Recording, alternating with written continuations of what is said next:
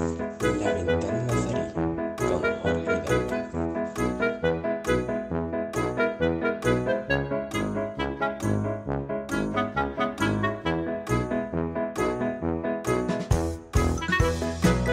Muy buenas aficionados y aficionadas rojiblanco, aficionados nazarí en general.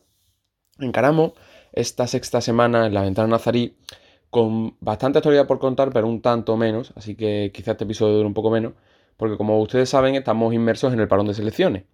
El Granada a priori solo ha jugado un partido, que fue el último de liga contra el Rayo Vallecano, que no acabó de la mejor manera. El conjunto vallecano se impuso bastante fácil y de una forma bastante sencilla al Granada, por cuatro tantos a cero. En el primer partido sin Fulquier, después de confirmarse su traspaso al Valencia. Y en el primer partido con la vuelta del capitán Víctor Díaz a lateral derecho.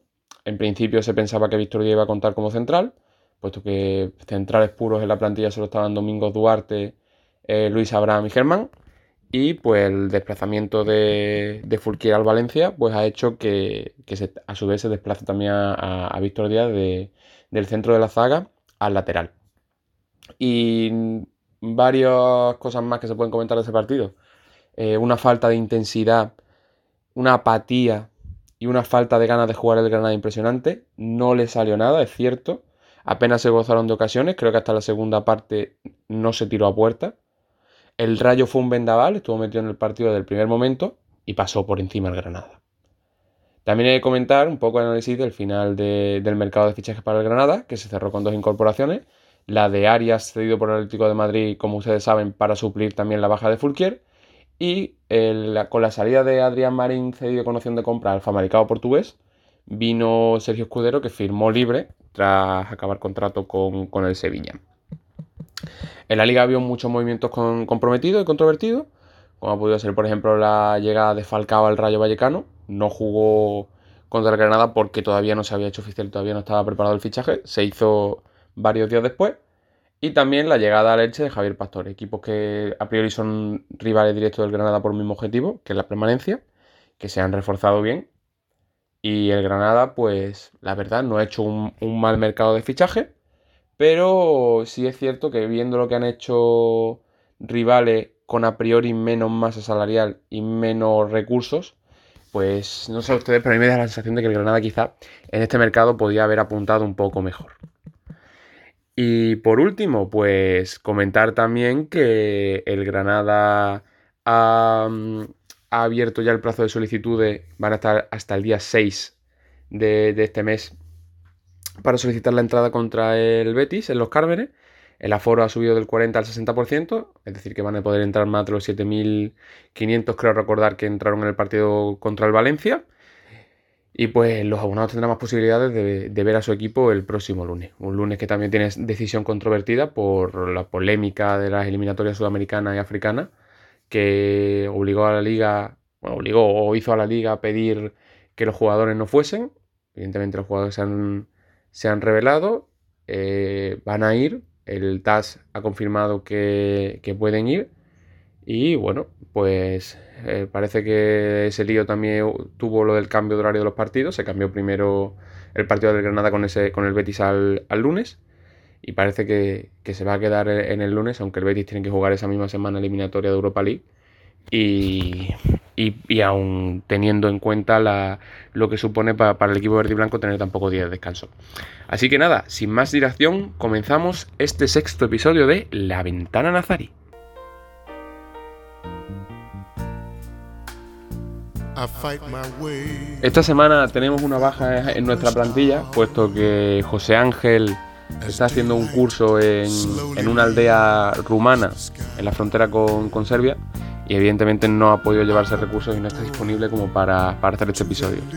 Pero le dejamos disfrutar esta semana, lo liberamos de, de, de- de este quehacer para que pueda centrarse en su formación. Así que esta semana contamos solo con, con nuestro amigo Fran. Muy buenas, Fran. Buenas Jorge, vamos con una semana en la que hay que tocar muchos temitas y vamos, vamos a darle caña a esto. Así que venga, vamos, empezamos. Vamos a empezar este episodio de la ventana nazarí, evidentemente analizando lo que fue la dura, dolorosa, abultada y injustificable derrota que sufrió el, el Granada contra el Rayo Vallecano. Le pongo estos adjetivos porque fue dura, evidentemente por el resultado, dolorosa porque te lo aceptase a priori un rival que está más o menos al nivel de Granada, incluso un tanto inferior porque a nivel de recursos ha subido este año, no tiene la potencia económica y la experiencia que lleva teniendo el Granada estas últimas tres temporadas. Eh, injustificable porque lo que se vio en el terreno de juego no se puede permitir.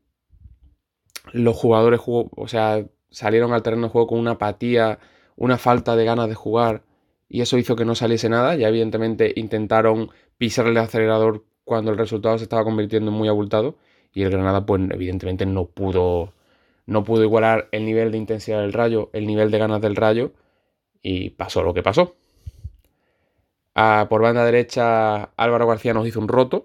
Un jugador que a priori estaba jugando esta última temporada en segunda, que es cierto que puede ser uno de los que más calidad y más peligroso del rayo, pero no es justificable para que un futbolista que recién ascendido y ya bastante veterano de segunda división pareciese el mismísimo Cafú, ¿no? Después también buen partido de Catena que en defensa permitió muy poco a, a los nazaríes y en Teca, Randy Enteca, ese futbolista que cuando el Granada subió a primera, él fue en Labrada, le pidió entre 10 y 14 kilos por ficharlo. El Granada se negó. Eh, y el Rayo pues se ha hecho con sus servicios y fue también el permanente destrozo que hizo la defensa nazarí. Y pues poco más que añadir, el partido de Duarte, que estamos acostumbrados a verle hacer muy buenos partidos en defensa especialmente, fue bastante malo como el de la mayoría de la plantilla. Milla, que quizás es el futbolista que más calidad tiene del Granada, estuvo perdido en el centro del campo. Eh, Luis Suárez, que fue el poco peligro que fue capaz de llevar, no estuvo acertado tampoco. Y Dimitreski, en dos ocasiones que el Granada podía haberse acercado en el marcador, pues tampoco lo, permitió el escancerbero, el escancerbero nazarí. Poco más que añadir, solo que una muy mala imagen de este Granada que si insistimos, si el primer partido contra el Villarreal fue un tanto malo, pero el resultado fue bueno, cuando las sensaciones con el Valencia fueron buenas y parecía ya que el Granada este se asemejaba un poco al nivel de juego habitual que, quiere mostrar, el Granada en Vallecas no jugó a nada, no demostró nada y acabó estrellándose de forma muy, muy estrepitosa. Así que, Fran, ¿qué te pareció a ti el, partido contra el Rayo Vallecano? Pues sí, Jorge, malísima imagen del equipo. Posiblemente de los, peores partidos del Granada en años, fíjate lo que te digo, en años. Ya desde mm, Robert Moreno entró ante la baja de, de que después comentaremos, le entró Víctor Díaz en el lateral derecho.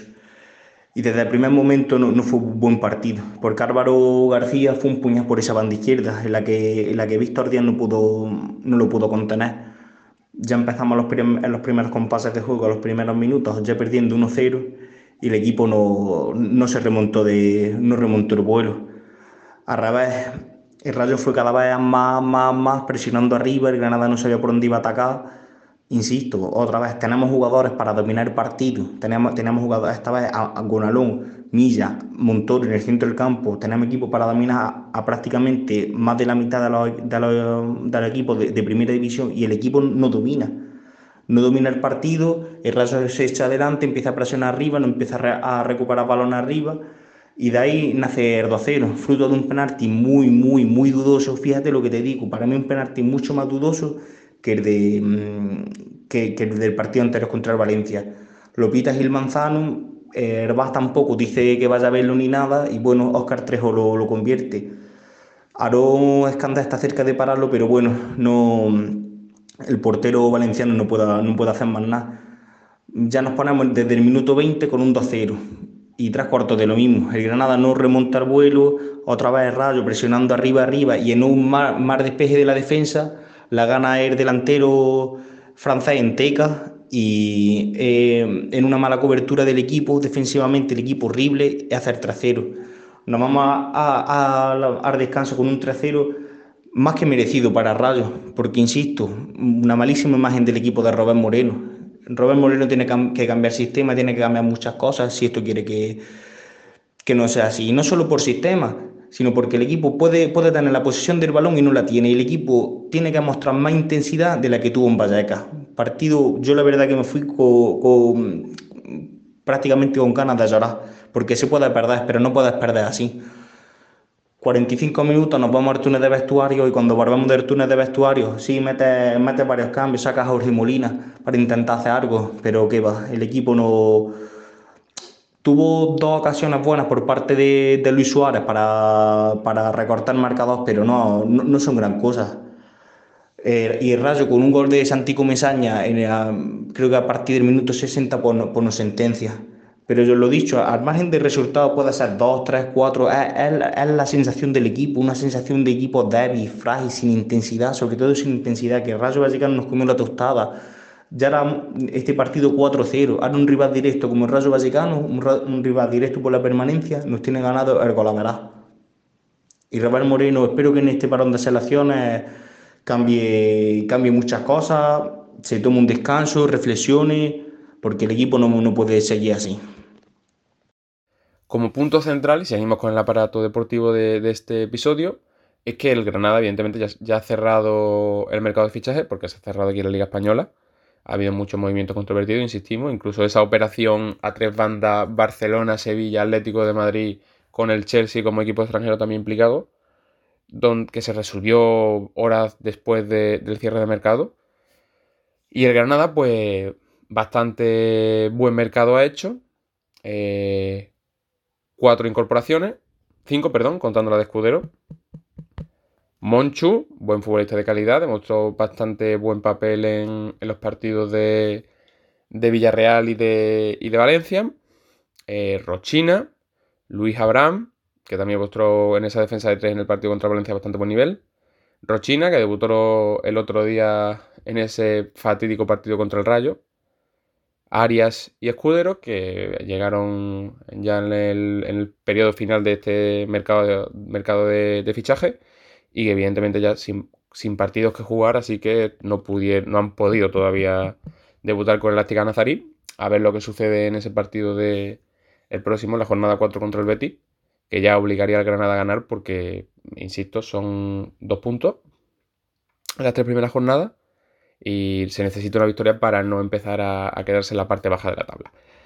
Bueno, analizando puramente lo que ha sido el mercado, bastante buenas incorporaciones, lo he dicho. Ah, se ha gastado poco dinero porque prácticamente no se ha, no se ha pagado por traspaso más allá de Monchu. Y sí es cierto que teniendo en cuenta los últimos movimientos, como ya he dicho antes, de rivales directos como el Rayo trayendo a Falcao o como el Elche trayendo a Pastores, pues parece ser y deja la sensación de que el Granada se ha movido bien, pero que quizá se podría haber movido un poco mejor. Aún así, insisto, jugador de bastante calidad, de bastante nivel, con bastante experiencia y que a lo mejor para mí Arias no mejora a Fulquier. Rochina sí puede ser una buena apuesta para el centro del campo. Evidentemente, Monchu no mejora a Ángel Herrera, aunque Monchu es un futbolista que tiene mucha proyección y mucha calidad. Herrera, que por cierto va a recalar en el español, que tampoco puedo comprender cómo el Granada dejó escapar esa posibilidad de que viniese cedido. Y creo que Abraham sí mejora lo que había el año pasado en el centro de la zaga con Jesús Vallejo y Nehuen Pérez. Un mercado bastante equilibrado, insisto, donde el Granada ha hecho economía de guerra, donde no ha gastado una excesiva cantidad de dinero y donde se ha podido reforzar bien. Cierto que ha perdido también a una pieza clave como Fulquier, que se ha ido al Valencia traspasado por en torno a 4 millones de euros un lateral que para Diego Martínez había sido indiscutible, tanto desde que llegó en invierno de 2019 como la temporada pasada en Europa, y que a priori en los dos primeros partidos había sido también imprescindible para, para eh, Robert Moreno. Así que nada, Fran, ¿cómo has visto tú el mercado de fichaje y las últimas incorporaciones que, que ha hecho sobre la bocina el Granada Club de Fútbol? Con respecto al capítulo de, de altas y bajas, y bajas, pues con respecto a la última semana ya hemos conocido de la salida de Fourquier, un jugador que ha sido muy importante en esta temporada y media y también en, la, en su primera etapa en el, en el, club nazarí. Yo personalmente una salida que no me esperaba, pero bueno, una, su entrenador José Bordalá apostó por él, ha venido de Valencia por él, el jugador quería salir y no ha dejado ahí un hueco, un vacío en el, en el derecho. Yo personalmente no lo hubiese dejado salir porque a pesar de los, de los muchas veces fallos que ha tenido en defensa, ha sido clave en, en todo el éxito este de, de, Granada. Recordamos también, yo me quedo por Furquier, con sus cosas positivas, con ese centro a Montoro que metió en el estadio mm, Diego Armando Maradona, con el, gol de, de, Montoro, recordamos que un pase de Furquier, aquel partidazo con, contra el Valencia eh, en cuarto de final de, de la Copa del Rey, la temporada pasada, con esas cabalgadas. Y bueno, el jugador quiso salir, el club recibe entre 3 y 4 millones, exactamente la cifra no la recuerdo oficial, y se va, se va un jugador importante. El club, ¿cómo lo ha sustituido? Con, con Santiago Arias, el jugador del Atlético de Madrid que viene cedido. Recordemos que hace dos o tres temporadas en el Atlético fue un jugador importante, pero últimamente, en la temporada pasada, fue, fue mmm, cedido al Valle Leverkusen, en el que tuvo tan mala suerte en la eliminatoria sudamericana precisamente contra Darwin Machis que se lesionó para toda la temporada. Así que vamos a ver con qué jugado, con, cómo llega el jugador colombiano. Mm, supongo que llegaron con muchas ganas de demostrar, porque lleva un año parado, eh, lamentablemente, eh, mm, Santiago Arias, pero bueno, me parece tácticamente y defensivamente un muy buen jugador. Y lejos de ahí también el club le dio salida a Adrián Marín, lo mandó al Famalicao portugués, alcoholista de, de la liga portuguesa, se va con, opción de compra también para el conjunto Luz. Y el Granada, pues me parece que ha hecho un muy buen refuerzo. Mm, se ha, se ha traído a, a, Sergio Escudero, capitán del Sevilla durante varias temporadas, clave eh, en, los, en, algunos títulos de Europa League del conjunto sevillista y que esta, terminada, que esta temporada terminaba contrato. Jugador con 31 años, con mucha experiencia y que, y que va, a dar, va a dar guerra ahí en el lateral izquierdo junto con Carlos Nevas. Me parece, la verdad, dos muy buenos fichajes, dos de, laterales contrastados. Santiago ahora con 29 años, Sergio Escudero con 31 años y, y, que creo que van a aportar mucho. Eh, y Sergio Escudero acaba de fir ha firmado por una temporada vamos a ver el protagonismo que tiene, pero recordemos mmm, que es bueno eh, defensivamente y sobre todo ofensivamente, porque con Unai Emery cuando estaba en, en Sevilla, con, con Julio Lopetegui sí que es verdad que perdió protagonismo, pero sí que es verdad que es un que tiene muy buena zurda. Así que vamos a ver Robert Moreno, la oportunidad que le, que le da a, a Sergio Escudero. Terminamos este episodio analizando lo que ha sido también la noticia de, de la semana en en, en lo extradeportivo, que es que el equipo va a poder contar cada vez con más espectadores en, en, el, Estadio Nuevo Los Cármenes, después de que la pandemia por suerte vaya remitiendo cada vez más. La Junta de Andalucía y el Gobierno han especificado que va a ser, y estipulado que van a ser en torno al 60% del aforo de, de los estadios. En Los Cármenes son en torno a 12.000 espectadores, más o menos. Así que el Granada por fin va a poder contar con, con bastante público en la grada después de esos 7.500 que entraron después de 18 meses en, el partido contra el Valencia. Hay ganas de ir a ver a Granada, evidentemente. Cada vez van a poder ser los abonados los que vayan repetidamente. Incluso habrá más posibilidades también de que pues, los abonados no, no ocupen el total de las entradas y que puedan ir eh, personas externas a, a los abonados, ya sean entradas como público general. Así que una noticia que celebramos principalmente por lo que significa que la pandemia cada vez remite más y sobre todo lo celebramos también porque evidentemente todos sabemos que estos dos últimos años, en menor medida el año pasado evidentemente, el Granada se hizo muy fuerte en los Cármenes con su público y evidentemente ha habido partidos como por ejemplo el de Copa contra el Barça donde el Granada pues echó mucho de menos a su gente. Así que todo lo que sea que, que, los Cármenes cada vez tenga más aforo y eso pueda ayudar al equipo, pues evidentemente se celebra. ¿Cómo ves tú, Fran, la medida que celebramos de aumentar el, el aforo de, de, los estadios en el fútbol español?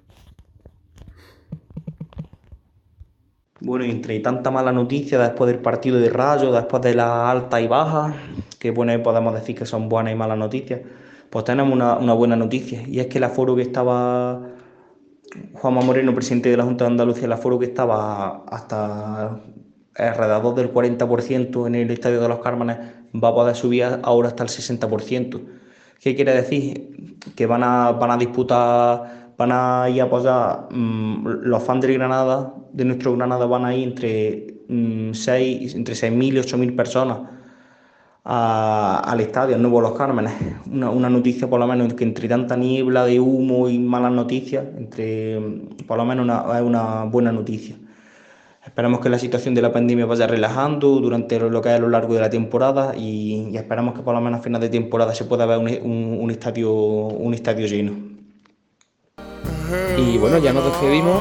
Eh, dar las gracias a Fran esta vez que, que has estado solo esta semana, pero muchísimas gracias por, por estar una semana más aquí. Pues gracias a ti, Jorge, y esperamos que la semana que viene vuelva con, con mejores noticias y con ganas de que el, el equipo celebre la primera victoria en Liga. Venga, un, un saludo. You know. Bueno, pues a ustedes también lo que les digo siempre. Muchísimas gracias por darnos su confianza, por dejar invadir un ratito su vida. Y esperemos que cuando acabe el periodo de selecciones y el Granada enfrenta al Betis sea en mejores condiciones y con mejores noticias que las que recibimos en la última jornada contra el Rayo Vallecano. Queda todavía mucha liga, evidentemente, llevamos solo tres jornadas. Pero insisto, tampoco nos podemos permitir que el Granada, pues, con tres jornadas disputadas, lleve solo dos puntos y que ya se esté metiendo en la, en la parte baja de la tabla. Es cierto que el Villarreal era un rival, y Valencia eran rivales complicados, a la Valencia se le pudo ganar y se le debió haber ganado por ese detalle arbitral, pero por desgracia también el fútbol a veces es así y al Rayo pues a priori es un rival directo, eh, se le debería mínimo haber empatado o haber ganado en Vallecas, a priori por el favoritismo que tiene Granada de los últimos años y evidentemente nada puede justificar la derrota que sufrió el equipo. Así que a esperar levantar cabeza, que sea lo antes posible y que se asiente cuanto antes el estilo de juego que, que quería implantar, Robert Moreno. Así que lo que le digo de verdad de corazón, muchísimas gracias, que pasen muy buena semana y nos vemos en el próximo episodio de La Ventana I